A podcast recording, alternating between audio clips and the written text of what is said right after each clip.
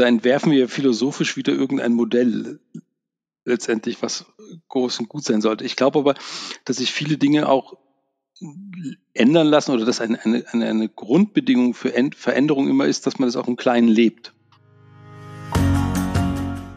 Hier ist Christoph Mauer und du hörst 100%, den Podcast über Fokus bei der Arbeit, Achtsamkeit im Alltag und auch heute wieder über ganz grundsätzliche Fragen des Lebens.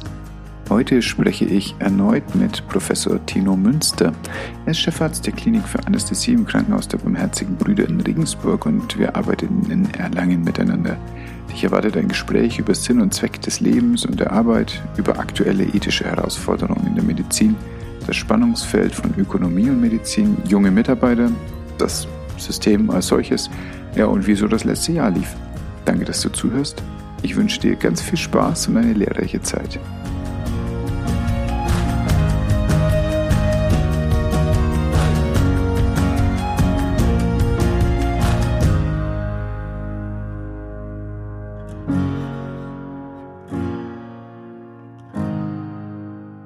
Du bist der erste Mensch, der so nach einem Jahr wiederkommt. Ich habe schon einmal eine Serie gemacht, wo einer dreimal hintereinander war, äh, weil das Thema einfach so wirklich ausladend war. Aber äh, als wir mit unserer ersten Folge fertig waren, habe ich jetzt gesehen, da stand bei mir auch drinnen, so was ich daraus gelernt habe, ist, ich möchte gerne irgendein wiederkehrendes Format haben. Und das passiert jetzt gerade und das freut mich sehr. Also herzlich willkommen wieder zurück, Tino. Und wir sprechen über etwas, was du rumgeschickt hast. Und ich bin ganz froh, dass ich in dem Verteiler drin bin. Du hast dir zur Intention gemacht, äh, zum Jahreswechsel, da wo du gerade wirkst, eine kleine Sammlung von, äh, von Artikeln, die dir in den Monaten vorher aufgefallen sind, fluffig mit einer E-Mail alles zusammengeschnürt an deine Mitarbeiter, ähm, sowohl vertikal als auch horizontal zu schicken. Und das hast du in Erlangen gemacht und das machst du jetzt in Regensburg. Wie bist du da drauf gekommen? Was war das Thema vom letzten Mal? Und wie reagieren denn die Leute in Erlangen und in Regensburg? Unterschiedlich oder gleich oder so wie ich? Euphorisch? Das sind ja wieder viele Fragen auf einmal sozusagen. Ne? Fühl dich frei, irgendwo reinzudroppen. Genau. Also ich glaube, wie es dazu gekommen ist, äh, das weiß ich. Ich weiß ja, meine Frau sagt immer, ich vergesse viel sozusagen aus der Vergangenheit letztendlich, aber das kann ich mich noch erinnern. Ich glaube, das war tatsächlich irgendwann, du kennst du seinen Professor Schwilden noch, der ja nun leider kurz nach der Rente verstorben ist. Und der hatte damals irgendwann was geschickt, wir sollen uns doch um Serendipity bemühen. Na, das ist so diese Langeweile, die zu, ja, früher hätte man gesagt, jedes Kind braucht Langeweile, sonst spielt es nichts Gescheites und so. Wir bräuchten dieses Gefühl und äh, um irgendwie auf eine gute Idee zu kommen. Und dann hatte ich damals nur gedacht, hm, komisch, ne? Drei Kinder, irgendwie 50 Stunden in der Klinik jede Woche und jetzt Serendipity, um auf gute mhm. Ideen zu kommen. Wie soll das funktionieren? Mama, da habe ja. ich, da hab ich damals darauf geantwortet und, und so war die erste Jahresrundmail. Und dann und dann äh, fanden das ein paar gut und dann so ist das entstanden letztendlich. Ne?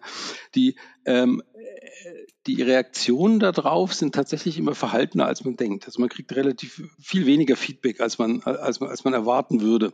Man weiß immer nicht so genau, woran das liegt. Ich glaube, das ist so ein bisschen ähm, jetzt als Chef noch mal weniger als das leitende Oberarzt in Erlangen oder so. Ich glaube, das ist dann immer die Distanz. Da, da traut sich dann keiner so richtig irgendetwas zu sagen. Das ist so ein bisschen der Punkt.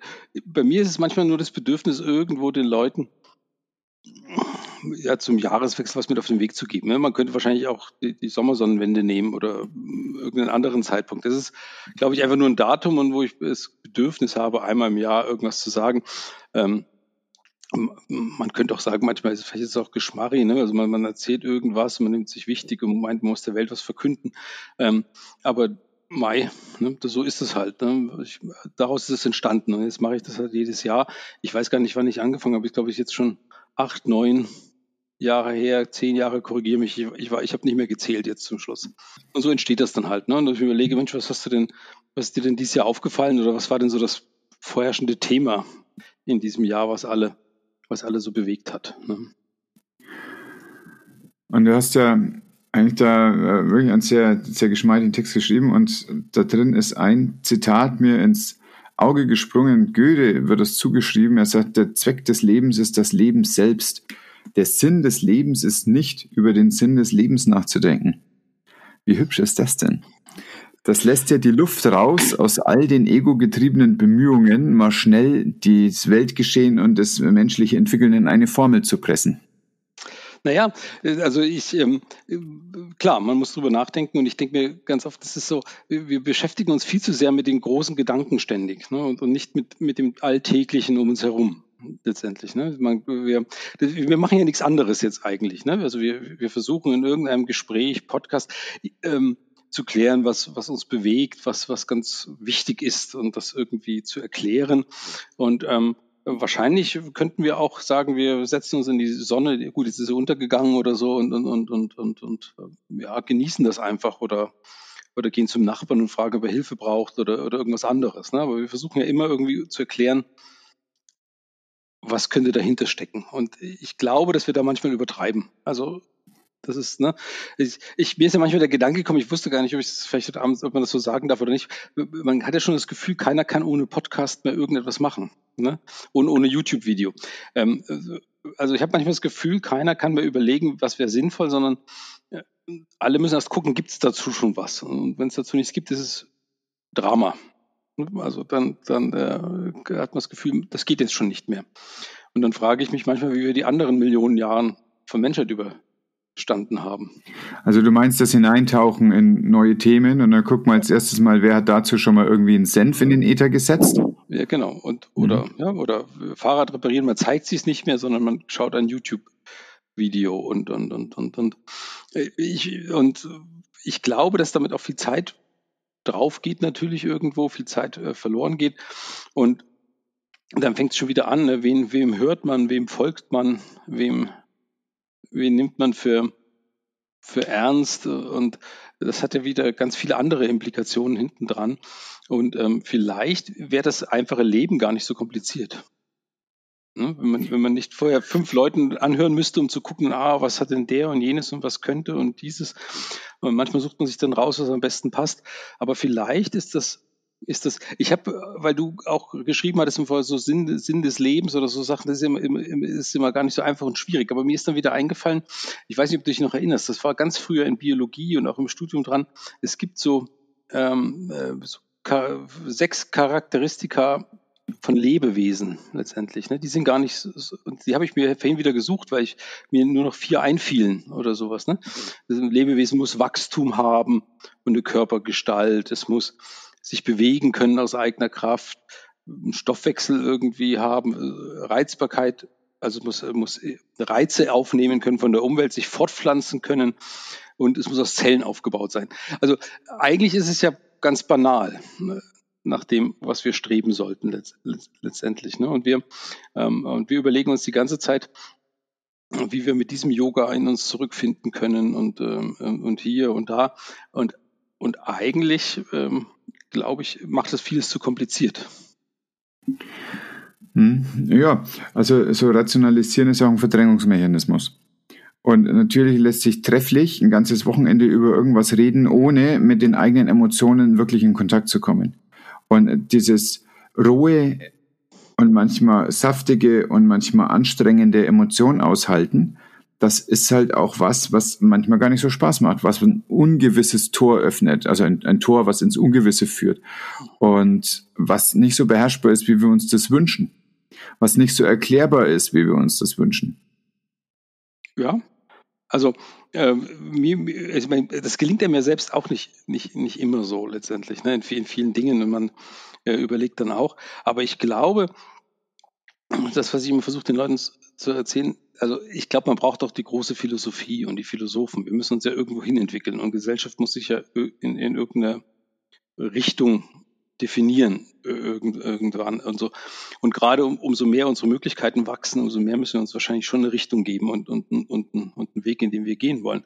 Aber ich glaube, es wird viel zu viel vergessen, dass wir im Kleinen äh, jeder für sich anfangen müssen und jeder im Kleinen viel Gutes tun äh, tun kann. Und das wird dann auf, die, auf, auf, das große Ziel hin, wird es dann oft verdrängt, weil es mühsam ist natürlich. Ne? Wie du schon gesagt hast, man kann sich beim Glas Wein hinsetzen und kann das ganze Wochenende überlegen, wo sollen wir denn in 100 Jahren sein.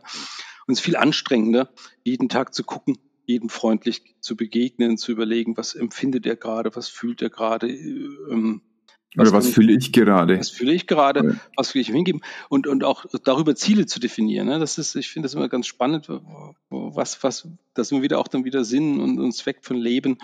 Ähm, das ist natürlich, das kann man ganz fatalistisch betrachten und sagen, na ja, wenn es uns nicht mehr gäbe, wäre auch jetzt kein Drama. Ne? Manche halten das ja auch für die einzige Lösung der Klimakrise, wenn wir uns selber abschaffen würden.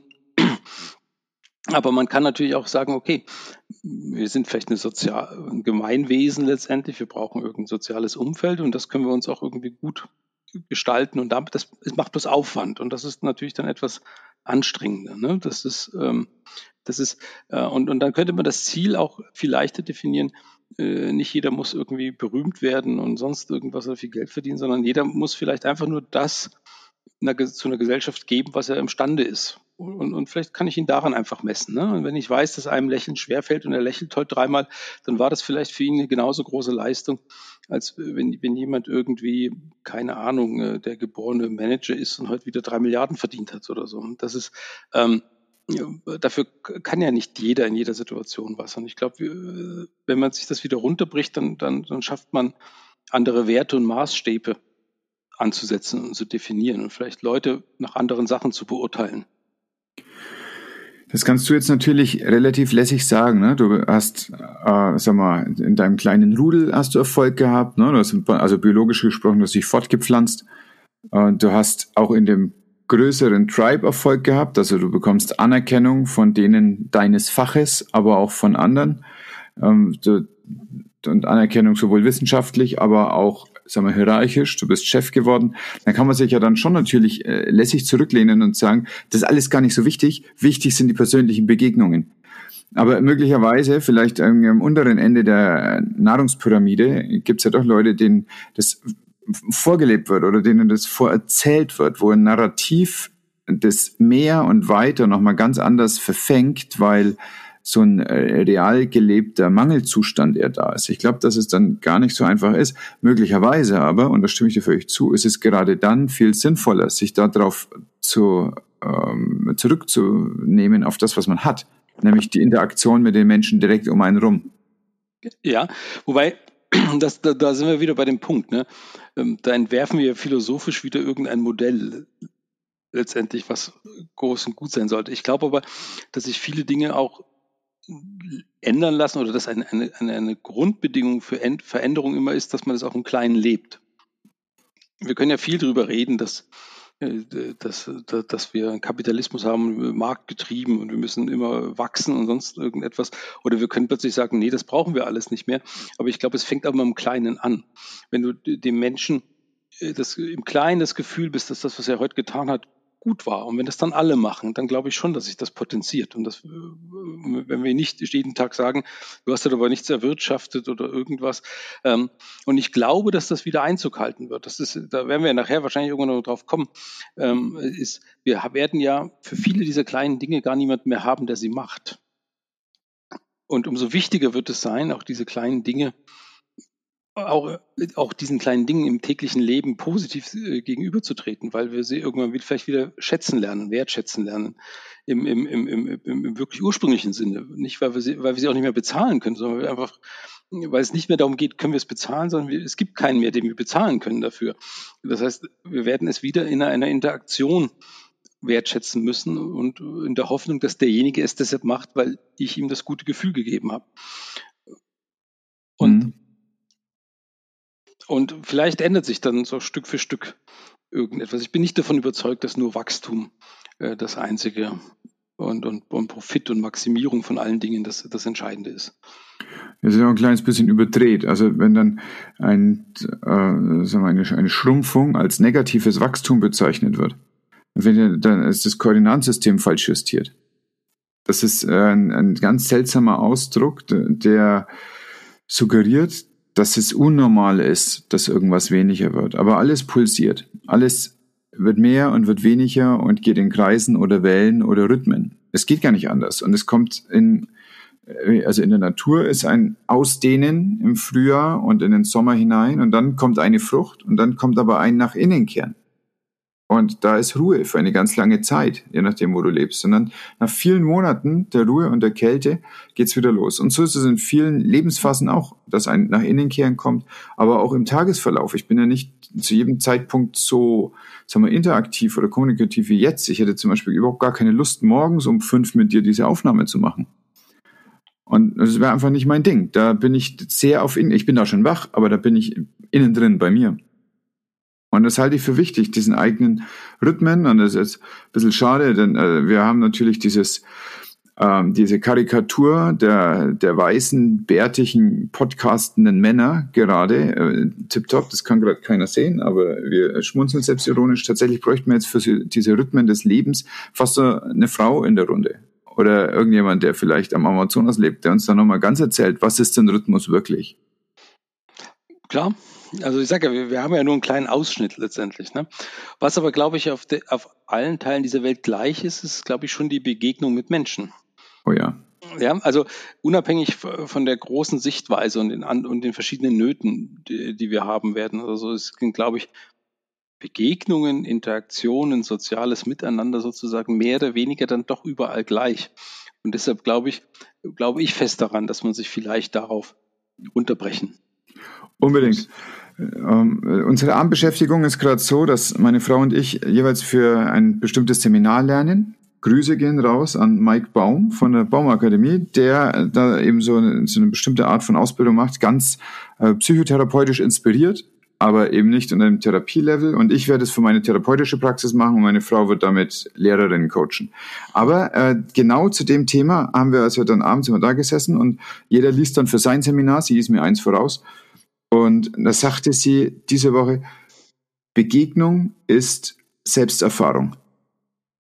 Und so zusammengefasst, so komprimiert da habe ich es noch nicht geschafft vorher. Das ist, finde ich, ein ganz, ganz großer Satz. Denn in dem, wie wir anderen Leuten begegnen und wie die auf uns reagieren, können wir mit einem ganz kleinen bisschen Distanz zu unserem sofortigen Reagieren so viel aus uns raus erfahren, aus unseren Ego-States lernen und unsere Rollen irgendwie klar bekommen. Und das geschieht nicht in, äh, in der Eremitage sondern das passiert in der Begegnung mit anderen Menschen. Mhm. Also genau, das ist ja das, was ich meine. Wir machen uns aber Gedanken machen wir uns immer um andere Dinge. Ne? Also wir, äh, wir und, und das führt, weil es einfacher ist, bequemer ist. Wir, wir haben es ja gerade jetzt dabei, ne? Das, das der Herbst.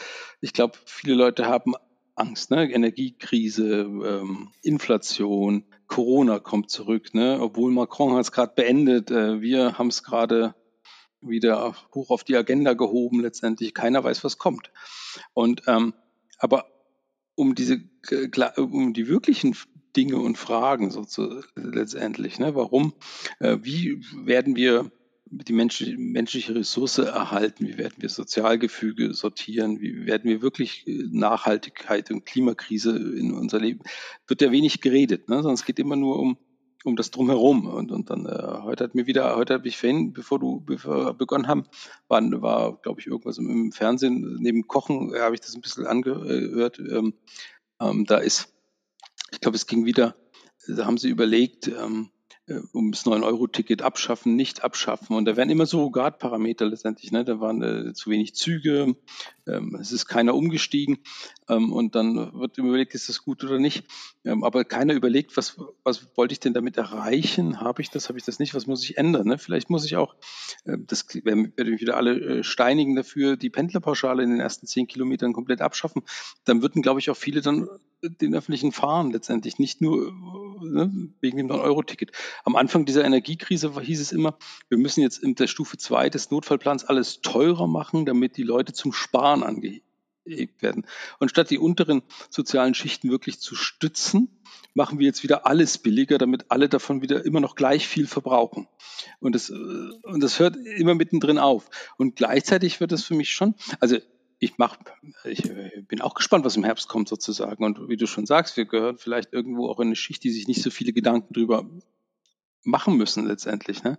Aber ich glaube, so das ist schon eine Mischung aus letztendlich Angst machen und dann irgendwelche Maßnahmen schaffen, um bestimmten äh, Gruppen, Leuten, Industrien, Klientelen äh, die irgendeine Unterstützung zukommen zu lassen. Ähm, und es müsste eigentlich ja umgekehrt sein letztendlich. Ne? Man muss überlegen, was, was, was braucht es wirklich nachhaltig? Und nachhaltig ist die Reduktion von Ressourcen, die ich verbrauche. Und, mhm. da denkt schon keiner mehr dran. Ne? Wir, wir leben schon wieder und, und, dann gibt es tausend Podcasts dazu und jeder sagt was, jeder wird befragt und, und ähm, ich, das halte ich für keine kluge Idee. Was dabei leicht entstehen kann, ist ein Phänomen, das man äh, nennen kann ähm, Analysis Paralysis. Und je mehr du nachdenkst und je mehr du äh, weißt, was alles für und gegen irgendwelche Wege spricht, umso weniger wirst du in der Lage sein, dann äh, überhaupt PS zu entwickeln, die man dann auch auf die Straße bringen könnte. Und damit wird es dann ad absurdum geführt. Das würde bedeuten, dass je mehr ich mich anstrenge, umso wirkungsloser wird das, was ich tue. Auch weil's, weil ich nichts mehr tue. Ja, ja, weil du weißt ja gar nicht, was du tun sollst. Du hast ja tausend Wege. Und alles hat sein Für und Wider. Und keiner traut sich dann, irgendeine Richtung loszulaufen. Ne? Weil es gibt dann wieder so viel dagegen und was anderes und andere mögliche Richtungen letztendlich. Und, und das halte ich für, für, für, für schwierig, weil den, den besten Weg gibt es ja nicht. Ne? Aber ich glaube, es gibt vielleicht viele und einen muss man laufen und nur mit einer gewissen Konsequenz vielleicht auch letztendlich. Ja, vielleicht ist es dann der Weg, der am wenigsten scheiße ist. Das ist möglicherweise das, was in der konkreten Situation das Beste ist. Ja, oder, oder einer, einer der Wege. Es gibt nicht nur, glaube ich, es gibt eben nicht den besten und auch nicht den schlechtesten oder den am, am, am wenigsten schädlichsten, sondern es gibt vielleicht immer vier, fünf, sechs, sieben verschiedene letztendlich. Ähm, aber das, was du vorher gesagt hast, ist ja, äh, umso mehr ich darüber nachdenke, was nun genau der beste oder der schlechteste ist, dann laufe ich nicht los, weil ich immer Angst habe, den nicht perfekten erwischt zu haben. Und ich glaube, das ist, das trifft ja für viele Dinge im, im Leben zu. Ne? Das, das, das Partnersuche, Jobsuche. Ja, Partnersuche, die Leute sagen immer, sie, sie, sie trauen sich nicht, weil sie wissen ja nicht, ob es nicht noch einen besseren gibt, ob es der Beste ist. Und ich denke mir immer, mein Gott, äh, dann hast du halt 10, 90 Prozent Matches. Dann versuch's halt mal mit einem. Und, und so guck nicht nach 92, 93, also 94 Prozent oder so und, und weil äh, dann stehst du am Ende ohne da. Und ja.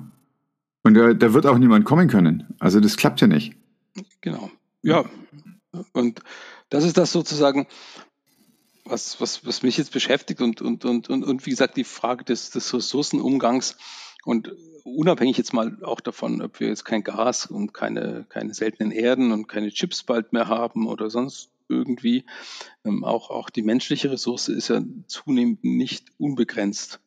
Mit menschlicher Ressource meinst du Menschen, die in einen Produktionsprozess nee, reingehen als Akteure? Ja, ich, ich glaube Menschen, die ja, das ist vielleicht das, was am Ende übrig bleibt. Ne? Also das sehen wir ja alle. Ich glaube, äh, irgendwann werden die, wird der Müll nur noch alle vier Wochen abgeholt, nicht mehr alle zwei Wochen, weil es keine Müllfahrer mehr gibt. Vielleicht braucht es das auch, damit die Leute anfangen zu begreifen, dass vielleicht das Müll reduzieren die Lösung wäre oder so.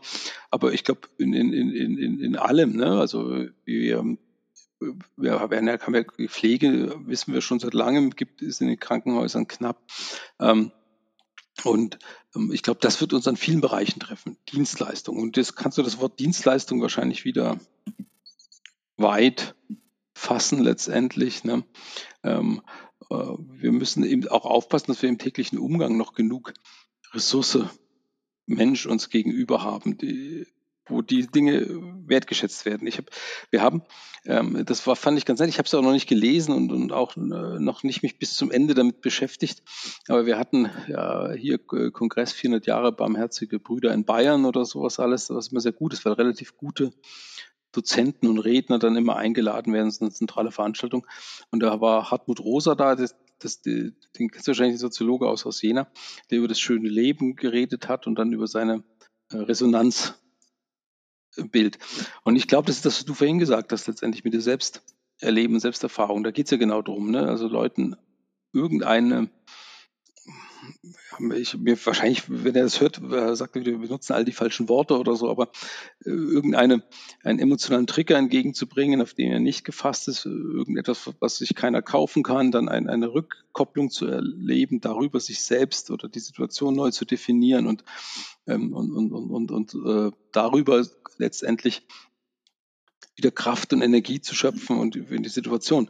Und ich glaube, ähm, das, das meine ich auch. Ressourcen werden wir, wir werden uns noch wundern, wie wenig Ressourcen wir sozusagen uns gegenüber sehen in, in, in vielen Dingen letztendlich. Und da geht es nicht nur um die Arbeitskraft, sondern auch äh, des, äh, der, der, des Erlebens von Momenten. Mhm. Ja, und das in Schwingung gehen. Und sei das jetzt so, dass ich dann denke, das war ein Depp oder dass ich denke, das war jetzt aber wirklich ein netter Mensch. Ich glaube, beides ist dazu da, dass wir uns lebendig fühlen. Ja, ja. Wobei, äh, das, das, äh, das man muss immer aufpassen, wahrscheinlich mit diesen negativen Schwingungen. Man, ich glaube, man darf es nicht verwechseln. Man darf sagen, du bist du Depp, du oder ne, oder und man kann ja trotzdem ein Bier mit. Also das Depp kann sich ja auf Situationen beziehen und sonst irgendetwas. Ein Menschen als Depp zu bezeichnen, wäre ich persönlich immer sehr zurückhaltend, weil ich überhaupt nicht weiß, was der gerade, also bevor ich nicht weiß, warum das gerade so war, warum er etwas gefühlt hat, warum er etwas gemacht hat, gesagt hat, äh, wäre das ja schwierig. Aber das Recht in der Situation zu sagen, das war aber jetzt, also dies, diese Reaktion, diese Situation war jetzt aber saublöd, das sollte ich schon haben, aber ohne das immer gleich. Ich glaube, wir, wir verkehren das ja immer gleich. Ne? Das ist quasi, dann ist es der ganze Mensch ist dann ein Idiot. Ja, absolut. Ich erinnere mich an, an eine Situation aus dem allerersten Semester. Wir hatten damals in der Anatomie 1 diese Probedeutig Anatomie und ich wurde dann geprüft und dann hat der Prüfer mich gefragt, es gäbe ja wohl Bänder zwischen den Schlüsselbeinen und dem Sternum. Habe ich noch nie was davon gehört zu dem Zeitpunkt. Also es, äh, weiß ich schon, es stand im Skript drinnen, habe ich im Nachhinein nachgeschaut. Und dann habe ich so überlegt und habe die benannt. Und er guckt mich an und gesagt, okay, das stimmt jetzt alles, aber davon hast du noch nie was gehört, oder? Habe ich gesagt, nee, ist doch geil, oder? Ich hab, also unter Prüfungsdruck habe ich die halt so hergeleitet, wie sie heißen müssen. Ja, weißt du, aber du hast es nicht gewusst, deswegen kann ich das nicht bewerten. Ich so, wow, dann bin ich durchgefallen. Also ich musste in eine Nachprüfung gehen, weil, weil er das nicht werten konnte. Und aber wir haben dann abends äh, im ganzen Semester uns auf dem Berg getroffen und da habe ich ihn halt auch gesehen und natürlich haben wir angestoßen. Und er hat auch gesagt, also eigentlich fand das ganz cool, aber es war halt nicht das, was er prüfen sollte.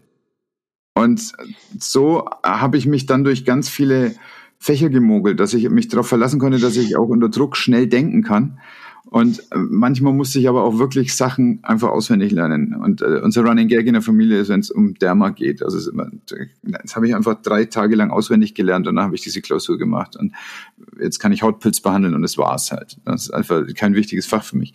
Ja, aber da, so war das eben damals. Ich habe ich war also echauffiert, wie er diese Leistung nicht anerkennen kann, aber es war völlig in Ordnung, dann anzustoßen mit ihm.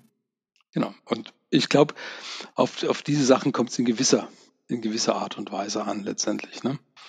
Und ich glaube, wir müssen wahrscheinlich, und das andere ist, wie gesagt, was wir vorhin schon hatten, ich glaube, natürlich darf man sich mit großer Politik beschäftigen, aber ich glaube eben auch, man muss im Kleinen gucken, wie man für sich ein, ein, ein, ein Ziel überlegt oder sagt, was möchte ich denn, ne, vom Brechtschen Sinne, ne, der gute Mensch oder so, ne, oder äh, was, was möchte ich denn sein, was möchte ich, was die anderen sind und ähm, das muss man versuchen, zumindest umzusetzen. Mhm. Ja, du hast ja in deiner, in deiner Jahresendansprache oder Jahreswechselansprache äh, fein unterschieden zwischen Sinn und Zweck. Und, äh, und dann kam zu dem Sinn noch so dieser Nachsatz von dir, dass äh, wir häufig die, die Sinnsuche mit einer Suche nach Glück und Freude verwechseln. Und das ja aber einfach auch gar nicht der Fall ist, sondern das, das kann ja, das hat einfach miteinander erstmal gar nichts zu tun.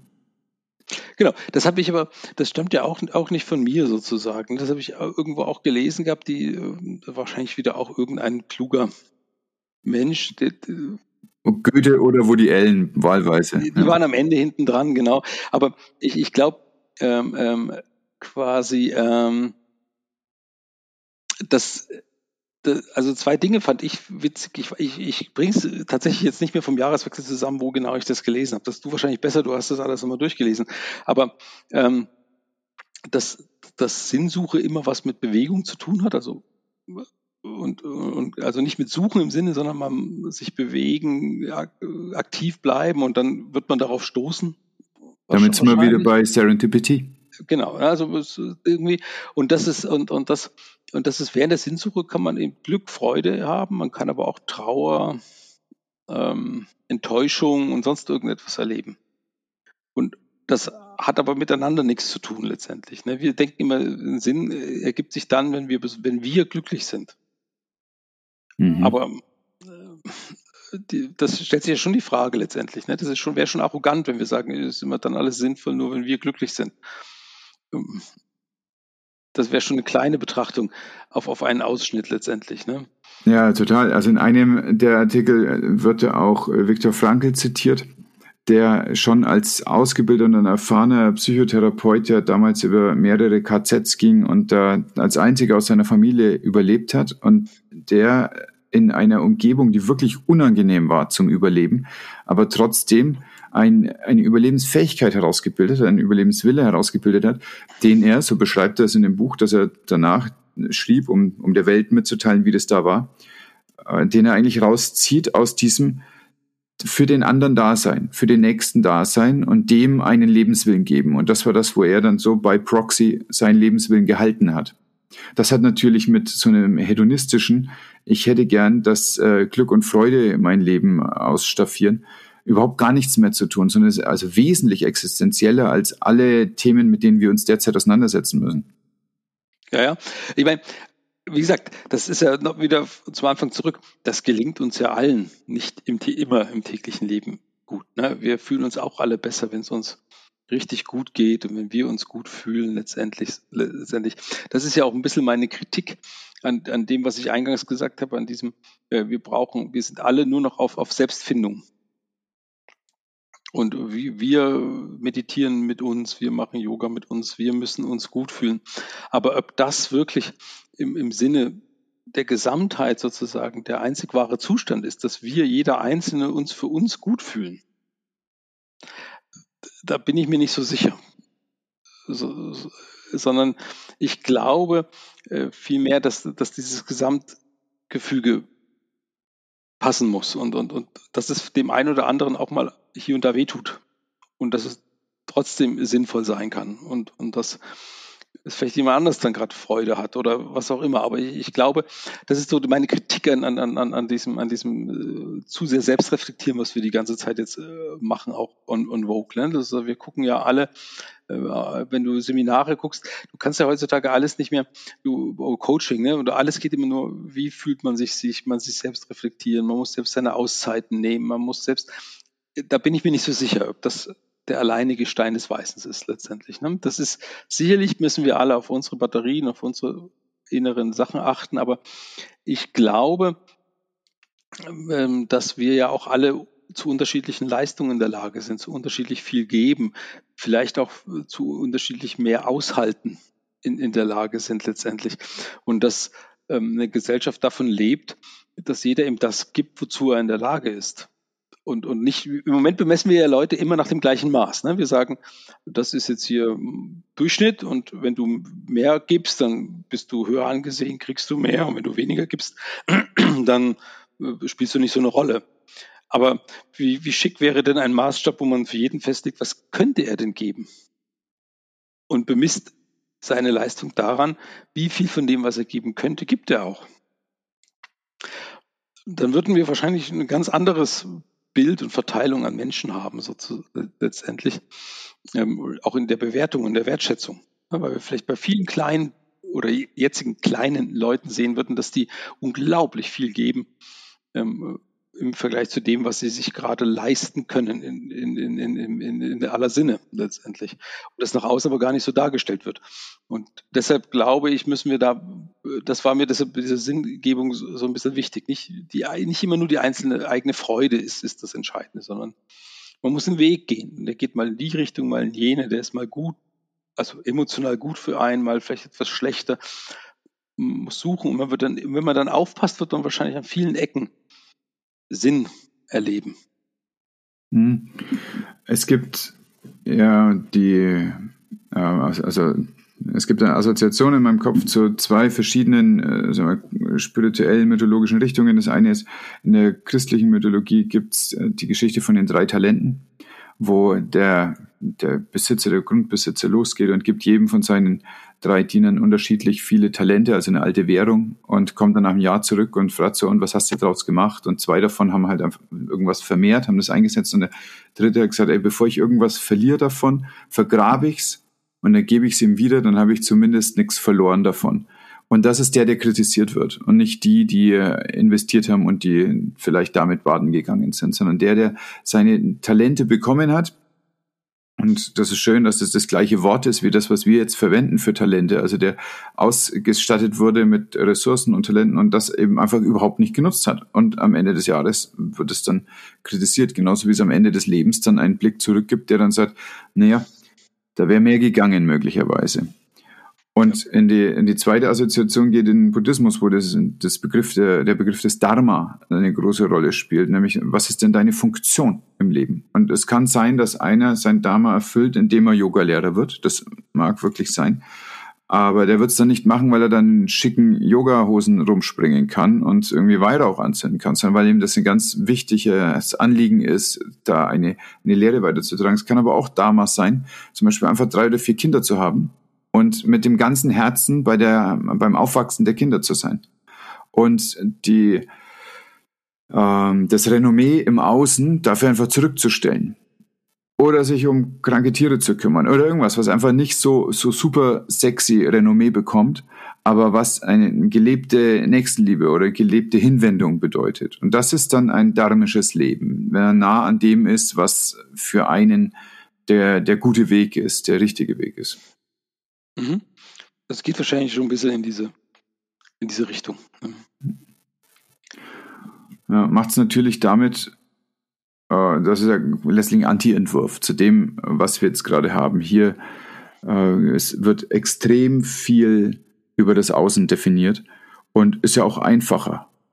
Also da kann man ja sehr schnell abschätzen, ob jemand toll ist. Ich meine, ich mein, wir werden es natürlich nicht ganz verlassen können letztendlich. Ne? Wir werden ja trotzdem immer irgendwie, das ist ja das Grundprinzip jeden, jedes dieser, dieser Gesellschaftsmodelle, die man denkt letztendlich.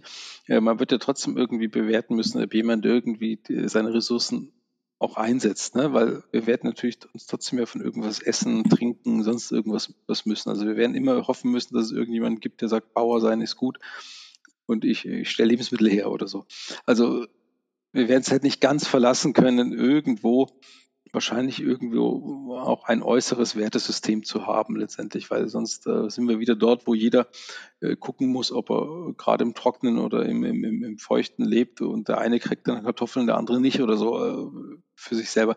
Das wird ja auch nicht ganz funktionieren. Da muss man ja realistisch bleiben. Letzt, letztendlich. Ne?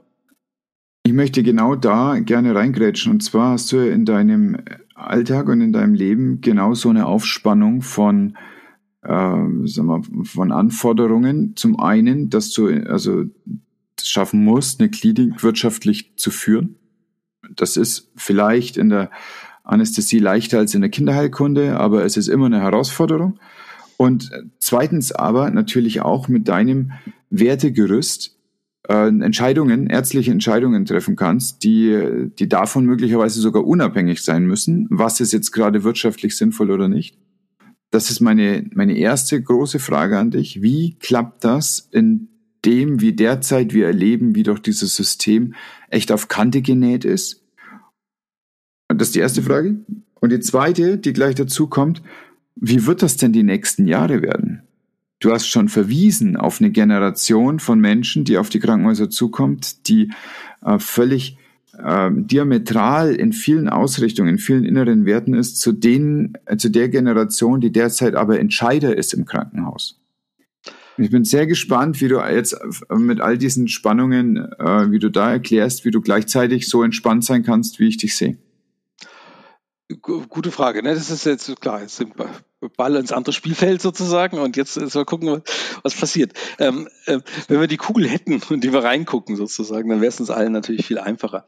Nee, ich glaube, aber so, so kompliziert ist es gar nicht, weil ich glaube nach wie vor, dass heute jeder, der ärztlich tätig ist, letztendlich in ausreichendem Maße Entscheidungen treffen kann, die im Sinne des, des ihnen anvertrauten Menschen sind. Das glaube ich ganz fort. Wir behandeln ja nicht den ganzen Tag nur die hochkomplexen Fälle, die alle ganz furchtbar sind, wo wir alle irgendwie missbrauchen. Wir haben ja immer ein gutes Portfolio und Schnitt. Und so ein System verträgt, glaube ich, immer. Das muss man denen sagen, oder muss man denen recht geben, die man sagen, da gibt es genug Ressourcen im System. Ich glaube, das stimmt in den meisten Fällen schon, dass wir dass wir uns auch immer diesem Einzelnen annehmen können und da ganz anders entscheiden können letztendlich. Das, glaube ich, ist, ist, ist, ist nicht so das Problem. Ich glaube, ähm, und ich glaube tatsächlich auch die Frage der Wirtschaftlichkeit, die stellt sich irgendwann. Ich glaube, also natürlich, wir haben, eine, wir haben Gesamtbudgets und wir müssen damit irgendwie klarkommen und, und, und gucken, dass, wir das finanzieren. Aber ich glaube auch daran, dass wir uns wieder zurückbesinnen müssen und, und gucken müssen mal, was die Prioritäten sind. Ich glaube zum Beispiel ganz fest daran, wenn wir eine gute Behandlungsqualität erzielen und Gesundheit, dass wir dann irgendwie unter den heutigen Bedingungen auch wirtschaftlich bleiben. Also ich, ich glaube, dass vieles andere auch so ein bisschen Angst mache, ist letztendlich, weil ich ihm glaube, dass wir das leisten können. Ähm, ich glaube, mir macht viel mehr Sorgen äh, die, die, das Umdenken von, bisher war ja unser, alles so, ja, ne, wir hatten eine, ein, einen Bedarf und dann wurde geguckt, wo die Ressourcen herkommen.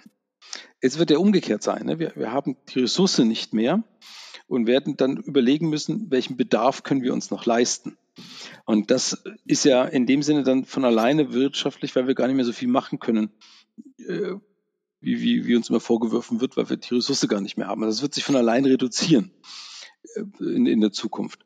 Und was ich schon erlebe ist, und deshalb darf man dieser, dieser jüngeren Generation auch, auch nicht Unrecht tun, das habe ich ja dann auch am Ende geschrieben sozusagen. Man, ähm, ich glaube, dass es gibt Dinge, die stehen weiter im Vordergrund, also mehr als bei uns das ist sicherlich so, gewisses gute Ausbildung erhalten zu wollen, gewisse Freiraum in der Freizeit haben zu wollen.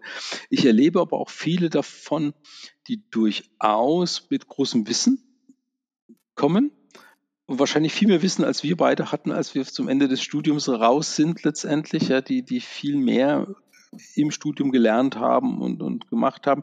Was immer noch zu kurz kommt, ist sicherlich sowas wie äh, Interaktion, menschliche Interaktion und sowas alles, wobei das auch schon besser wird, aber ich erlebe so eine, eine Gruppe, die viel mehr lernt, gelernt hat, als wir das gelernt haben. Das ist mir nicht bange letztendlich. Ne?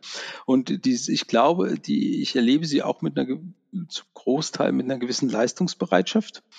Ähm, die Bedingungen haben sich nur eben etwas geändert. Es ist nicht mehr beliebig ähm, sozusagen, sondern die Gegenleistung muss dann eben auch passen. Dann erlebt man die Leute schon auch, auch voller Engagement letztendlich. Ne? Was sie dann später daraus machen, ähm, äh, klar, die, die, die Arbeitsleistung, die äh, also der, der Umfang der Arbeitsleistung wird abnehmen, letztendlich, des Einzelnen letztendlich. Und dann wird man sich neu besinnen müssen, überlegen müssen, okay, wofür reicht ihm die Ressource noch, die man hat? Für welchen Bedarf? Ich glaube schon, dass wir uns über viel in Diskussion reingehen müssen, welche Vorhaltung welche, welche Reserve leisten wir uns als Gesellschaft im, im Gesundheitswesen. Ähm, wir werden viel, wir wollen das ungerne, aber ich glaube, wir werden mehr in eine ethische Richtung gedrängt werden. Äh, welche Behandlung ist wann noch leistbar und machbar und da viel mehr erklären müssen, auch mit den Menschen zusammen uns überlegen müssen, was, was ist wann noch sinnvoll und ich glaube, wir werden mehr, ähm, passen die Kirchenglocken im Hintergrund, aber äh, nee, wir werden uns, glaube ich, mehr noch auch in ähm, Prävention irgendwann üben müssen letztendlich. Ne? Und ähm, Krankheiten zu verhindern. Ich glaube, da steckt noch sehr viel Ressource drin. Absolut. Und ich sehe das auch noch nicht gut in unserem System abgebildet. Es gibt äh, ganz wenig Anreiz, Krankheiten zu verhindern und es gibt ganz viel Anreiz zu warten, bis eine Krankheit so behandelbar ist, dass man es halt behandelt. Ja, wobei, wie gesagt, das, man darf das nicht zu, zu, zu ähm, ähm, ähm, mit einer, mit, nicht mit so einer gewissen Resignation oder Traurigkeit be betrachten, weil ich glaube, das, das, das liegt gar nicht so sehr am System. Ich glaube, das liegt an den Menschen. Das, das ist so. Das wirst du auch bei deinen Patienten wissen. Ich, bei meiner Frau in der Hausarztpraxis sieht man es immer wieder. Es ist halt einfach schwierig, den Menschen auf äh, bestimmte Lebensumstände, dies und jenes hinzuweisen. Ich glaube ja auch, jeder hat das Recht wahrscheinlich zu einem gewissen Grad an, an, an, an, an, an äh, Laster oder, oder sonst irgend, irgendetwas letztendlich. Ne? Und die Konsequenzen sind immer schwierig hinterher im Vorfeld äh, allen begreiflich zu machen. Das sehen wir ja an uns selber. Auch wir machen nicht jeden Tag das, was wir äh, gerne sollten oder uns denken, was sinnvoll wäre. Ne? Ähm, ich man wird, man kann sicherlich noch mehr, mehr tun, aber da sind wir wieder bei diesem, äh, bei diesem, ähm, das ist eine Sache, da ist man dann tatsächlich wahrscheinlich wieder bei der großen Philosophie, was ich vorhin gesagt habe, also wo sich eine Gesellschaft eine Richtung geben muss und sagen muss, so möchte ich. Also in diese Richtung wollen wir uns entwickeln letztendlich. Und ob wir dann immer auf jeden Einzelnen hören müssen, auch dafür werde ich wahrscheinlich äh, wieder irgendwie Schelte beziehen letztendlich. Ich glaube nicht, dass wir äh, dass es sinnvoll ist, immer wenn alle über alles reden und entscheiden dürfen, weil vielleicht manche, äh, manche einer, das, es gibt auch Dinge, von denen ich nichts verstehe und wo ich ungern mitentscheide.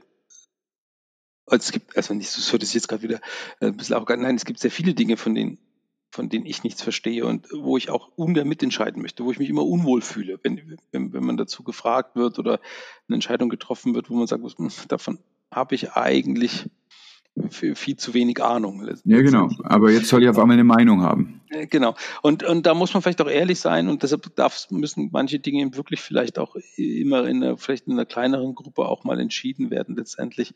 Aber wo wir vorhin waren, ist ja, Prävention ist ja, ist ja schwierig. Prävention hat mit Lebensumständen zu tun letztendlich. Ne? Das heißt, die müssen wir, es gibt irgendwie, das war, glaube ich, Marx, der gesagt hat, ne, wenn, die, wenn der Mensch von den Umständen gebildet wird, dann müssen wir die Umstände menschlich bilden oder, oder, oder so.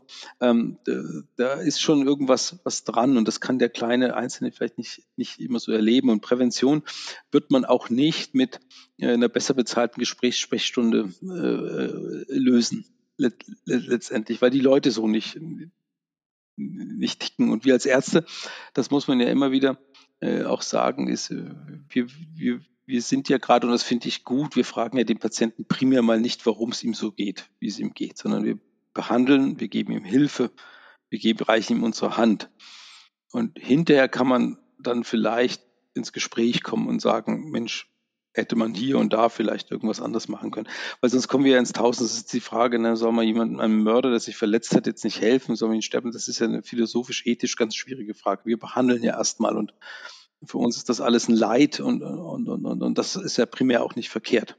Aber klar, Prävention, glaube ich, wird, wird, wird ein Schlüssel sein. Das wissen, wissen ja viele, bloß ist so schwer umzusetzen. Ne? Mhm. Ja, weil wir so viel äh, Rauschen haben im Alltag. Und das macht dann gute Ideen äh, weg, bevor sie richtig sich als neue Gewohnheit festgesetzt haben. Ja, und auch, weil es manchmal vielschichtig ist. Ne? Also ich meine, ähm, das ist keine Ahnung, schlechtes Beispiel wahrscheinlich sozusagen, aber äh, Alkohol ist schlecht und schädlich sozusagen. Ähm, nicht lachen auch. Manchmal hilft das eine Glas Wein zum Lachen. Also äh, das ist ja auch schwer, alles aneinander zu messen letztendlich. Wo ist dann, was ist nun genau das Richtige, was soll man, was soll man nicht, was ist, macht Lebensführung in jedem einzelnen Punkt aus letztendlich. Ne? Ja, es ist die Frage bei all dem, was ist die Intention? Ja.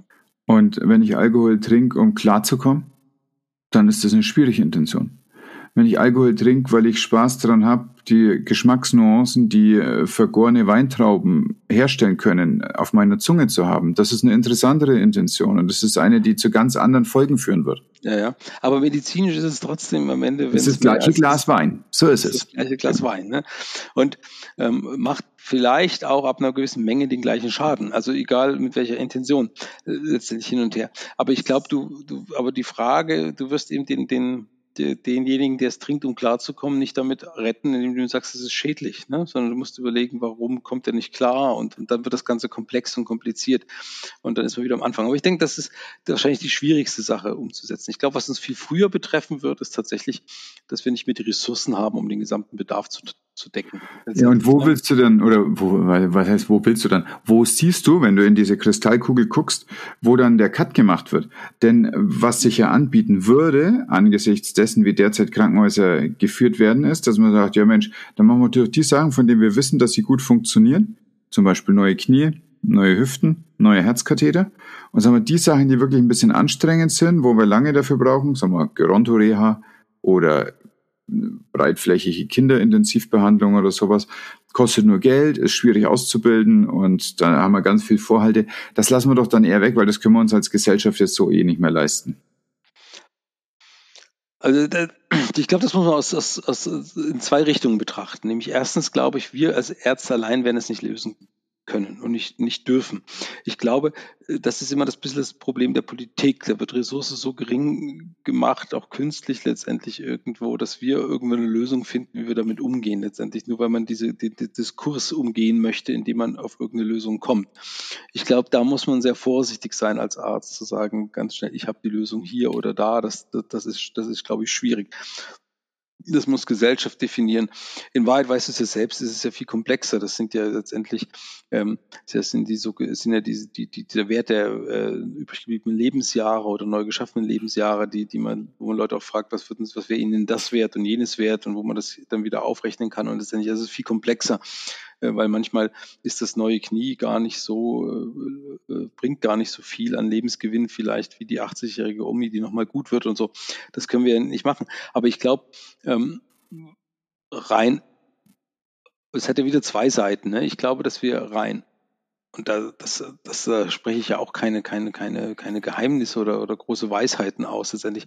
Ich glaube, es wird zu einer, es wird zu einer Zentralisierung oder, oder, oder von, von, von Medizin kommen müssen. Wir werden es uns nicht mehr leisten können, überall ein Krankenhaus zu haben, was alles das Gleiche macht letztendlich. Schon um Ressourcen zu bündeln für die hochkomplexen Dinge. Ich glaube, äh, weil einfach Vorhaltung und Ressource sonst äh, nicht mehr in der Fläche nicht, nicht finanzierbar ist letztendlich. Ähm, ich glaube, das weiß auch schon jeder, bloß man traut sich politisch natürlich nicht, kleine Krankenhäuser zuzumachen, sondern wir gucken, wie sie von alleine schließen oder so. Das ist aber ich glaube, das ist insgeheim, ist, ist das schon angekommen. Ich glaube, wir werden eine große, das ist politisch viel schwieriger durchzusetzen. Ich glaube, wir haben ein massives Problem mit der Trennung von stationären ambulanten Sektor, ähm, der sicherlich Ressource auch äh, kostet, weil, weil, Die Trennung kostet Ressource, meinst du damit? Ja, die Trennung mhm. kostet Ressource, die wir uns vielleicht nicht mehr leisten können, weil wir einfach viel übergreifender gucken müssen, was kann der machen, was kann der machen, dass das gut zusammenspielt und nicht jeder guckt, äh, nimmt mir der oder an, jener was weg. Ich, ich glaube, äh, die Zeiten, wo wir sagen müssen, ist, wir müssen irgendwie alles bei uns behalten, weil uns nimmt das weg und wir, wir gehen unter, die sind vorbei, weil wir in, in keinen der Bereiche mehr genug Leute haben werden. Und besser wäre es miteinander zu arbeiten. Um einmal ne? kurz reinzufunken, das ist jetzt für alle Zuhörer, die nicht zufällig Ärzte sind oder im Gesundheitssystem arbeiten. Das sind wirklich zwei verschiedene Bereiche mit verschiedenen Interessen und Interessensvertretungen und Standesorganisationen und großen Töpfen. Einmal die ambulante Versorgung, also alle niedergelassenen Ärzte. Und da unterscheiden wir noch ein ganz kleines bisschen zwischen den Hausärzten und den Fachärzten, die mögen manchmal auch die Butter jeweils vom Brot des anderen haben. Und dann alles das, was stationär ist, also worüber wir jetzt sicherlich die meiste Erfahrung haben zum Sprechen. Und das, was in den letzten Jahren so in, in die Debatte gegangen ist, aufgrund der äh, Diagnosis-Related Groups, also dieser pauschalen Finanzierung, die da für Stress sorgen kann und die möglicherweise dazu führen kann, dass kleine Krankenhäuser eher von der Bildfläche verschwinden werden. Und wenn Zungen ganz böse sein wollen, dann kann man auch sagen, irgendwie ist es so eine Art sinisterer Masterplan, der eigentlich darauf hinzielt, dass kleine Häuser sich nicht halten können. Man weiß es nicht und ich stimme dir aber völlig zu, es wird auf eine Zentralisierung hinauslaufen, wie wir sie ja in Dänemark gesehen haben in den letzten Jahren, die halt einfach so und so viele Maximalversorger hingebaut haben, alles kleine weg, haben vorher eine gute Aufklärung gemacht, gute Kommunikation mit dem Volk haben ihnen erklärt, ihr werdet halt irgendwie 10 Minuten oder 15 Minuten länger fahren jetzt zum Krankenhaus. Dafür ist halt 24 Stunden, sieben Tage die Woche ein Spezialist da für alle relevanten Erkrankungen. Und dann haben sie aber auch pro Nase einen Tausender in die Hand genommen. Und das sind auf ganz Dänemark dann ungefähr 25 Milliarden Euro. Das wären für Deutschland also gut über 80 Milliarden Euro. Und angesichts des Investitionsstaus der, wo jedes Jahr eigentlich so drei bis vier Milliarden fehlen, was dann äh, querfinanziert wird, nur für die Gebäude, was eigentlich, wo das Geld fehlt, ist es ein ganz kleines bisschen utopisch, dass mal schnell 80 Milliarden hergebaut werden und dann macht man jetzt so eine Versorgung, bei der ich dir zustimme, dass die sehr, sehr schön wäre. Ja, ich meine, die Frage ist, wann werden wir dazu kommen? Die andere Frage ist, diese ethische Betrachtung, was an Gesundheit wollen wir uns leisten oder so, die ist sicherlich keine, die wir im Kleinen lösen können. Das ist, muss Gesellschaft lösen. Das klingt immer so äh, profan, das, was ist Gesellschaft, das sind wir natürlich alle, aber äh, das werden wir nicht im Kleinen lösen können. Das muss sich, muss, muss im Diskurs entwickelt werden, wofür die Ressource halt reicht, letztendlich. Und da werden wir wahrscheinlich am Ende dann schon einfach als Mediziner die sein, die das dann umsetzen müssen. Wenn Gesellschaft sagt, wie in England, ich weiß nicht, wie viele Jahren keine Dialyse mehr oder keine Nierentransplantation mehr, dann ist es halt so. Dann dann werden wir das mittragen müssen letztendlich. Aber, aber wir werden nicht anders umhinkommen, als, als glaube ich, als auch diese Grenzen alle zu überwinden und in diesen großen Versorgung Krankenhäusern Menschen dafür zu bezahlen, dass sie 24-7 halt äh, um, umhin sind. Wenn du die letzten Tarife, ich meine, das trifft dich nicht mehr so sehr, vielleicht Tarifverhandlungen wieder anguckst, da geht ja eh alles Richtung Schicht. Arbeit. Ne? Also Rufbereitschaft ist nicht gut gelitten. Bereitschaftsdienste sind eigentlich auch so teuer und unattraktiv gemacht für Arbeitgeber, dass man das äh, nicht mehr möchte. Aber äh, die Frage, die sich jeder andere stellen sollte, der zu uns kommt, wer möchte denn mit äh, als Oberarzt mit 40 Schicht arbeiten? Ne? Äh, also und das wird man gut finanzieren können, weil die Leute es äh, müssen, weil die Leute es dann natürlich vielleicht machen, aber dann eben nicht mehr. Dann ist die Vollzeitstelle keine 40 Stunden Woche Schichtarbeit, sondern das wird man dann anders lösen müssen, weil es einfach sonst nicht attraktiv Es strengt an. Ist, genau. Und ähm, das, das sind so die Dinge, die auf, glaube ich, die auf uns zukommen werden. Und wir werden uns mit der Ressource ähm, Personal, Mensch halt einfach beschäftigen müssen, letztendlich. Ne? Und, äh, und das wieder, dann sind wir wieder beim Kleinen. Im kleinen Umgang wird die Leute äh, anders behandeln müssen. Ähm, da geht es nicht um, ob der Patient freundlich ist oder nicht, sondern das Miteinander untereinander wird äh, sich anders entwickeln. Ähm, ist ja in vielen Bereichen auch schon. Ich glaube auch Klinik heute ist in vielen Kliniken nicht mehr das, was Klinik vielleicht noch war, von dem, wo wir erzählt bekommen haben, was sie äh, weit vor unserer Zeit war, sozusagen, ähm, weil es einfach äh, nicht mehr abbildbar ist in der Realität und weil man dann auch nicht so gut überlebt, muss man sagen. Ne? Als Arbeitnehmer. Ja, und auch als Arbeitgeber vor allen Dingen nicht, ne? weil man dann die Leute mehr bekommen. Also das wird sich schon, und ich glaube, dass, dass da habe ich, sehe ich das geringste Problem tatsächlich. Das geht einfach mit der Zeit. Auch wir sind alles andere Menschen geworden. Die Chefs, die nachkommen, sind andere Menschen. Also ich glaube, äh, das ist ein gesellschaftlicher Wandel, der sich damit mittragen wird. Ne? Was, ich meine, wie viel hat man heute äh, auf LinkedIn oder so wieder? Ein Chef, der Sabbatical macht, einer, der auf Teilzeit geht. Das äh, wären ja alles Dinge, die äh, früher undenkbar waren, die heute jetzt häufiger kommen. Ich glaube, sowas wird sich, äh, sowas verbreitet sich dann irgendwann viel schneller, als man ja, ich, das las ich auch neulich. Das war ein Thoraxchirurg oder Gefäßchirurg oder so. Ne? Kannst du äh, nicht mehr genau sagen. Aber. Ja, auf jeden Fall, äh, ja, eine kompetitive Disziplin, eine Stelle, wo man auch irgendwie ein bisschen Grit braucht, um da hinzukommen. Und dann sagt er so, und jetzt habe ich meine Klinik so gut im Griff, ich kann mein Jahr weggehen. Mhm. Was für eine starke Entscheidung auch. Mhm. Wie können denn, wenn jetzt hier in den nächsten Jahren so Limitierungen auf die Versorgung zukommen. Was glaubst du denn, wie können Patienten sich vorbereiten, dass also jetzt unabhängig von Prävention und es ist klug irgendwie äh, halt vernünftig zu leben und so, aber wie können die sich denn auf eine Klinik vorbereiten, auf einen Klinikaufenthalt vorbereiten, so dass sie diese, diese Limitierung der Ressourcen nicht völlig sich ausgeliefert fühlen. Ausgeliefert sind sie ja nicht, sondern es geht ja eher um so Gefühle. Ach, ich, ich, ich glaube gar nicht, also das glaube ich tatsächlich weniger. Ich glaube, dass wenn du in, in, in, in einer Behandlung drin bist oder so, ähm, das ist ja nach wie vor so, dann haben die Leute schon das, nicht immer, nicht überall, nicht jeder Einzelne bei allem. Wahrscheinlich wird dann jeder aufschreien. Ich habe es aber letzte Woche ganz anders erlebt oder so.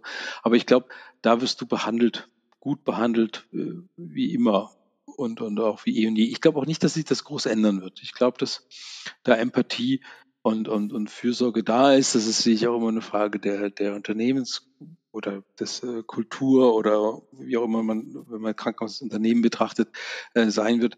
Ich glaube eher, dass das die Leute spüren in zwei anderen Richtungen jetzt schon ist, äh, dass es sind die Berichte dessen, dass du, was das nur, dass ja auch wissen, bis du jemanden irgendwo in der Klinik untergebracht hast, irgendwann, das nimmt zu und da gucken Leute mit, mit Unverständnis zum, zum Teil drauf letztendlich.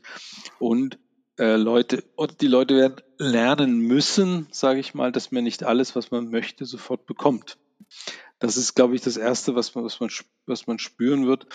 Und vielleicht lernen Menschen wieder, und da sind wir wieder bei unserem äh, Ausgangsthema von ganz am Anfang, ne, brauche ich für alles ein, ein, ein, ein Video, ein Podcast, ein irgendwas, ne? Oder ist manchmal nicht der gesunde Menschenverstand? Ich habe wieder Rückenweh. Hatte ich schon immer. Ich habe eine Erkältung. Früher wusste auch jeder, wie eine Erkältung aussieht. Heute rufen sie dich nachts um drei als Notarzt, damit du bestätigst, dass es nur eine Erkältung oder ein grippaler Infekt ist.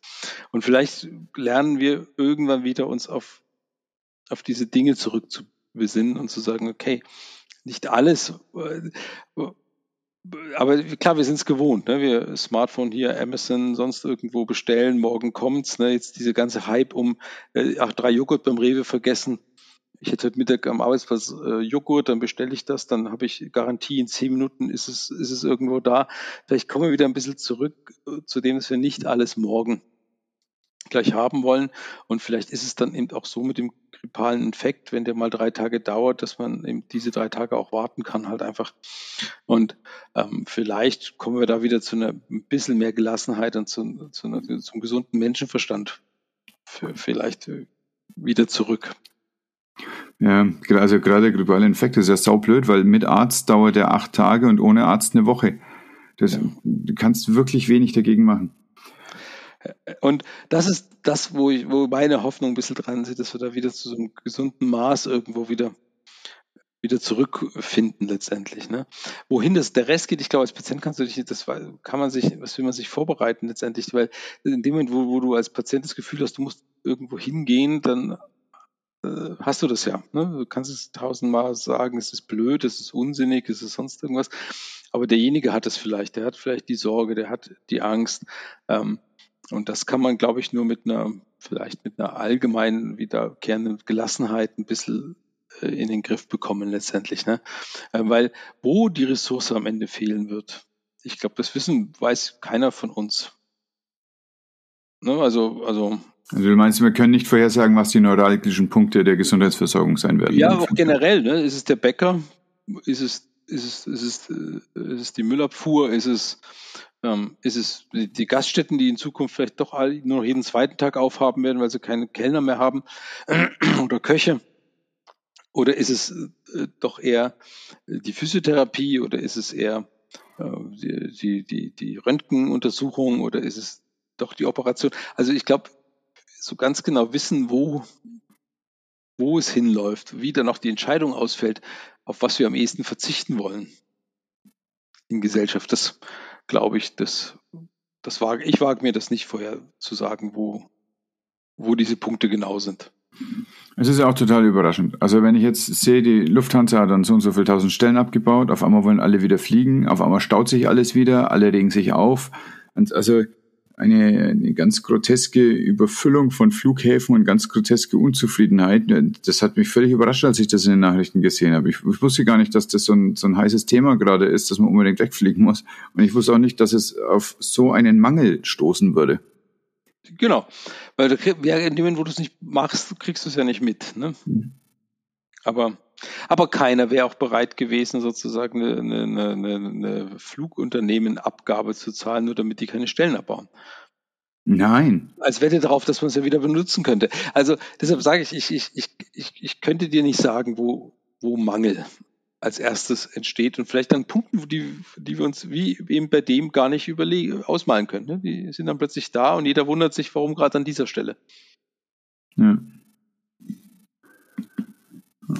Oh ja, also ich glaube, dass es Leute gibt, die solche Sachen gut sehen können und es werden in solchen Krisen ganz erfolgreiche Investoren werden.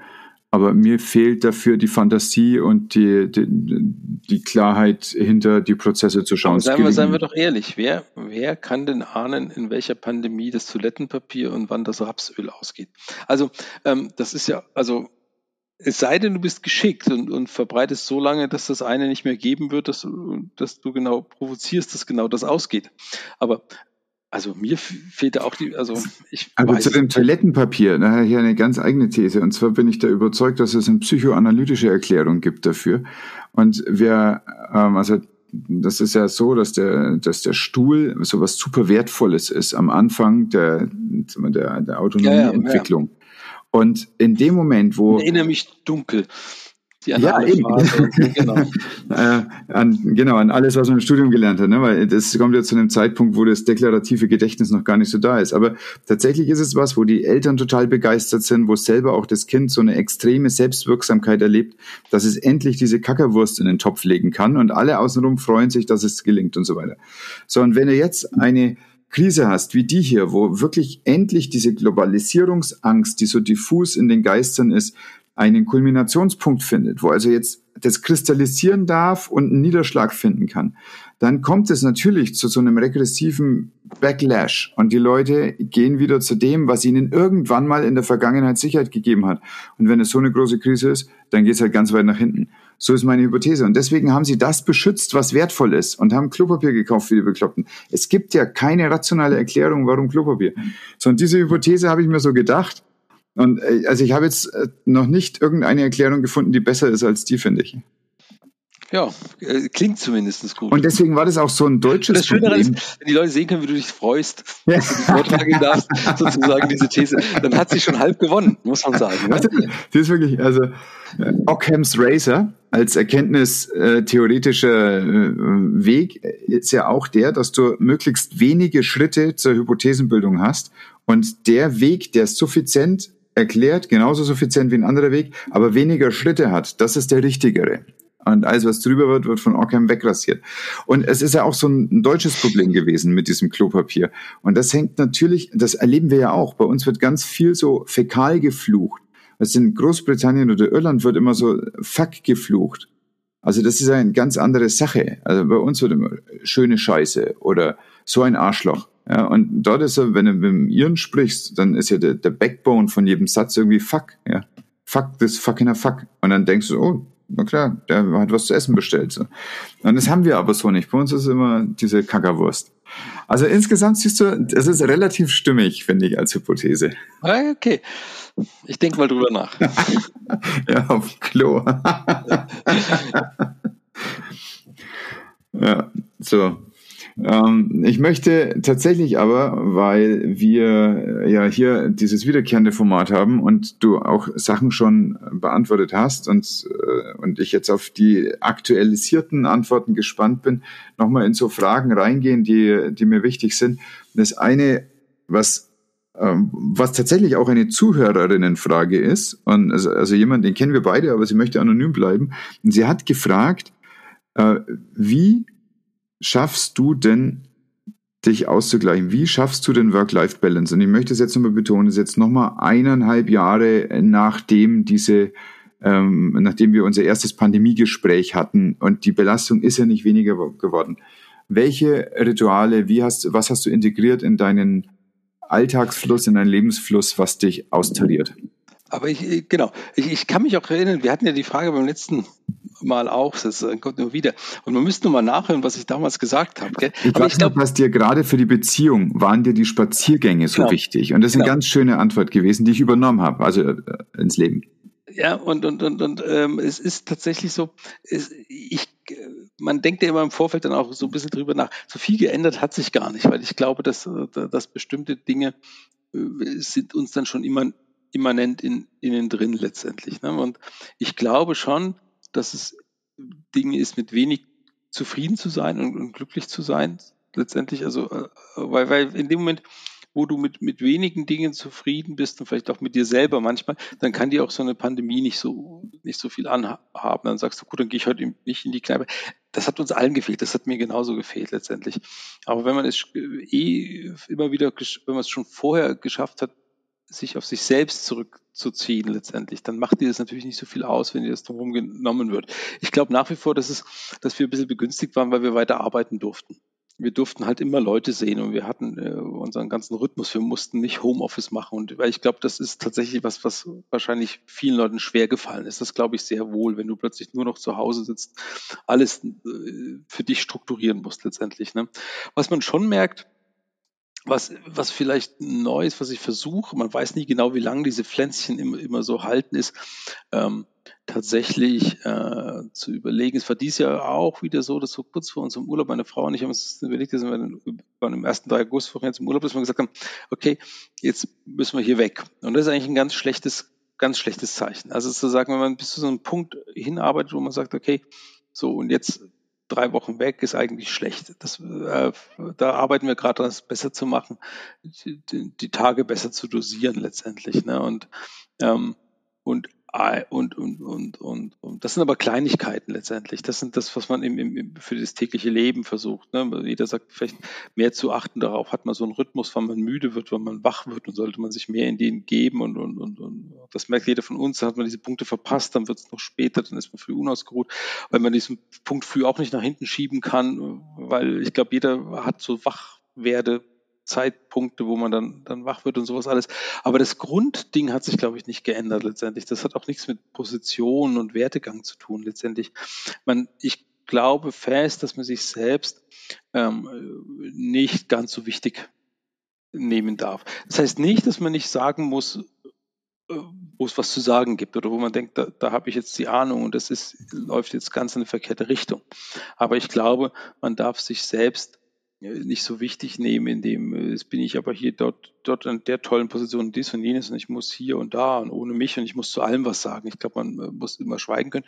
Und ich glaube, dass es nach wie vor so ist, dass, äh, dass Birgit und ich, dass wir sehr viel wenig Dinge haben, die uns ganz wichtig sind und an denen wir uns freuen und dass es äh, alles andere entsteht, muss man sich ja dann bilden, was was bietet der Tag heute, was bietet das Wochenende, was ist der? Und wir, wir leben jetzt seit dreieinhalb Jahren in dieser Pendelbeziehung letztendlich und äh, schaffen, und äh, da ist die Quintessenz, das kann ich auch noch jedem sagen, ist, ist, ist, ist Reduktion, weil man äh, und, und, äh, und vielleicht auch ohne Erwartung, das fällt einem auch gar nicht so leicht. Also ich glaube, das ist, das ist der nächste Punkt, nicht so viel von Augenblicken zu erwarten, sondern einfach mit einer Intention, einfach sie zu leben und zu genießen letztendlich, weil sonst wären solche Wochenenden zur Katastrophe. Ne? Wenn man sagt, man kommt immer Freitag heim und sagt, es muss jetzt genau dies, dies, dies, dies und dies sein, sonst ist das schlecht. Das erfüllt sich nicht. Und ich glaube, wenn man, wenn man das runterfährt und sagt einfach, es gibt viele Dinge, die schön sind und man muss sie in dem Moment, wo sie da sind, genießen und damit glücklich sein. Ich glaube, das, das, das würde, viel, würde vielen helfen wahrscheinlich. Mhm. Ja, und auch auf das, auf das große Außen bezogen. Also wer nicht mit einer Tasse Tee glücklich sein kann, kann auch nicht mit einer Tasse Tee auf einer Yacht glücklich sein. Mehr oder weniger, das steckt ja dahinter. Ne? Es muss nicht irgendwie dies und jenes erreicht werden, sondern ja, man muss einfach vielleicht manchmal um sich rumgucken und, und gucken, was gibt es dort nicht irgendwas, was mich glücklich machen kann. Und das äh, kann man oft nicht wahrnehmen, wenn man immer nur die großen Dinge im, im, im Blick und im Kopf hat. Ne? Mhm. Mhm. Ja. Hast du denn überhaupt Zeit gehabt, dir Regensburg anzuschauen, eigentlich in den letzten Jahren? Oder oh, bist ja, du am Wochenende ja. immer daheim? Nee, nee, nee, nee. Wir haben es relativ gut geschafft, abwechselnd. Also ein Wochenende ist meine Frau hier, die Erik fährt nicht mehr mit, der ist jetzt auch elfte Klasse, kommt er jetzt so, der freut sich immer, sein, sein eigenes Ding macht. So, aber wir entdecken natürlich immer noch, weil äh, das stimmt schon auch. Äh, zwei Jahre Pandemie äh, haben es einem nicht leichter gemacht, irgendwie immer irgendwo wegzugehen. Zweitens ist es natürlich schon so, das darf man auch nicht verschweigen. Letztendlich ist, haben wir dann doch Jobs, die Arbeit machen. Das heißt, äh, um, um, äh, was wir dann schon tun, ist ähm, natürlich unter der Woche eher vieles erledigen, damit man am Wochenende nichts machen muss. Das heißt, unter der Woche sieht man dann auch nicht so viel. Aber einige schöne Ecken haben wir schon äh, entdecken können letztendlich. Und ich habe es auch lieben gelernt. Ich bin mittlerweile ein großer Fan von Städten, durch die ein Fluss geht. Ich finde, das trägt unglaublich viel zum Klima. Im Winter auch zum Nebel, aber sonst auch zu, zum Wohlfühlen bei letztendlich, ne, wenn man ähm, wir sind unglaublich viel Zeit damit auch immer wieder verbracht, im, im, in der Donau schwimmen zu gehen oder im Regen schwimmen zu gehen oder so, weil es einfach schön ist. Dies Jahr auch äh, das erste Mal, das, ähm, jetzt, jetzt kehrt man wieder den großen äh, äh, irgendwie raus. Das erste Mal Ende Februar bei 4,8 Grad Wassertemperatur. Wir sind keine großen Eisschwimmer, wir haben es nur versucht mal anzufangen letztendlich. Es war auch nicht lang, aber es eignet sich sehr gut zum Erzählen sozusagen. Also, Willen, ne, bei dieser Temperatur. Das ist eine gute Story. Ja. ja. Und, aber es war eigentlich viel kürzer als, als die Geschichte, die man dazu dann immer nach außen kehren kann letztendlich. Nee, aber, aber schon. Ich kann es als Stadt auch nur empfehlen. Es ist keine Großstadt. Ne? Ja, ich finde Regensburg total hübsch. Ja. Kleine Stadt, sehr auch sicherlich wie kleine Städte haben, manchmal provinziell. Das ist so. Es ist nicht Berlin oder wir waren am Wochenende in Köln, Rhein-Main-Gebiet oder Rhein, äh, äh, da, das, das ist äh, Rheinland und so Köln, die ganze Gegend, dann Ruhrgebiet weiter oben, das ist viel voller. Ne? Also da erschrecke ich mich manchmal, so, ich das äh, kann ich gar nicht ab letztendlich, das ist hier viel beschaulicher, aber ich finde es ich schön mit vielen, vielen. Ja, also, also sobald man von Regensburg aus in die umliegenden Täler geht, ist es ja wirklich, da hast du deine Ruhe. Ja, genau. Aber selbst in Regensburg ist es, ist es, ist es okay und gerade mhm. ähm, im Sommer ein bisschen voller, im Winter ein bisschen leerer, aber es hat sehr viele angenehme Orte, sehr viele. Mhm. Was ist, was ist so das, was, wo du jemand, den du schätzt, hinführen würdest, um einen ersten Abend so ein bisschen Regensburg-Feeling zu bekommen? Ach, ich glaube, im Sommer muss man schon durch die Altstadt gehen, weil sie voll ist, weil sie, weil sie lebt. Und, und was sich hier auch fasziniert hat, äh, ist, ist, es kommt ja im Februar kaum ein Sonnenstrahl raus und schon sitzen alle außen vor dem Café und nicht, nicht mehr innen. Das fand, fand ich so faszinierend. Das ähm, kennt man letztendlich äh, so ja nicht letztendlich. Ne? Dann nicht In Augsburg ist ne? genauso. Ja. ja. ja. Aber ja. in Erlangen können wir das nicht, das stimmt. Können wir das nicht, ne? Da, da, da war das, das ist, ist, sofort anders, da wird das aufgesogen und das muss man mhm. dann nach außen tragen und, und kundtun. Äh, letztendlich, ähm, ich würde immer letztendlich an, an, an, an der Donau spazieren gehen. Ich, ich mag das einfach, weil ich es vielleicht auch nie hatte vorher. Ne? Also ein großer Fluss durch eine Stadt, das hat unglaublich viel, viel Flair. Es hat viele wunderschöne Hinterhöfe in, in, Cafés, die, die, die wunderschön sind letztendlich, ähm, kleine Parks, kleine Ecken, ähm, schlendern. Mhm. Mhm. Okay. Es gibt eine wunderbare, schöne kleine Kapelle. Ich bin so schlecht im Namen, auch dafür werde ich wieder ähm, um die Ecke vom Dom eine ganz äh, kleine, die wunderschön ist letztendlich. Das ist, okay, ich werde sie recherchieren und in die Shownotes packen. Äh, genau, wir können ja, das schreiben wir nochmal, das, find, das finden wir schon raus. Die sogenannte Kapelle am Dom. Ja. Nee, nee. Ja. Äh, kristallisiert schon ein Thema für die nächste E-Mail? Ähm, ehrlich gesagt, ich habe es ja nicht mehr geschafft nachzugucken, aber ich habe ich hab übers Jahr immer so einen Ordner und immer wenn ich irgendwas Interessantes lese, packe ich den da rein und dann mhm. gucke ich dann im Dezember mal, was dort, was, was da so drin stand und was gewesen ist. Ich hatte neulich hatte ich irgendwas gelesen, tatsächlich, was ich da ganz aktuell wieder hinein. Ah, es war in dem vorletzten Ausgang, fand ich sehr schön, äh, was ist Dummheit und was ist Intelligenz? Da hat irgendeiner der Zeitredakteure ge, ge, im Zeitmagazin drüber geschrieben, der gesagt hat, ähm, äh, ihm hat man mal ein IQ von so und so viel und gesagt, du wirst eh nichts. Und so mhm, ich erinnere den Artikel, ja. Mhm. Das finde ich, das finde ich auch ein ganz spannendes Thema. Was ist denn eigentlich Intelligenz? Und was ist Dummheit? was ist schlau? Ne? Also ja, ja, das, da denkst du natürlich dann gleich an Garda und die multiplen äh, Intelligenzen und so. Das ist auf jeden Fall äh, spannend. Ja. Vielleicht in die Richtung. Wir schauen mal. Ja. Oh. ja, okay. Ich bin gespannt. Ich bin gespannt. Und was liest du sonst zum Spaß gerade? Ja, das ist, das, da, da habe ich auch lange nachgedacht. Ich würde ja immer gern mehr lesen, als ich schaffe. Und ich bin tatsächlich ehrlich, ich schaffe nur noch in den Urlaub, im Urlaub wirklich ganze gute Bücher. Ich schlafe abends immer ein. Und sonst bin ich eigentlich verdammter Zeitungs, also was ich schon immer schaffe, die, meine Zeit zu lesen und die nach, die, die, die Tageszeitung versuche ich so zu überstürmen. Abends brauche ich mir im Moment unglaublich lange für ein Buch. Das liegt immer daran, dass ich ähm, einschlafe, hm. letztendlich, wenn ich, wenn ich, wenn ich lese.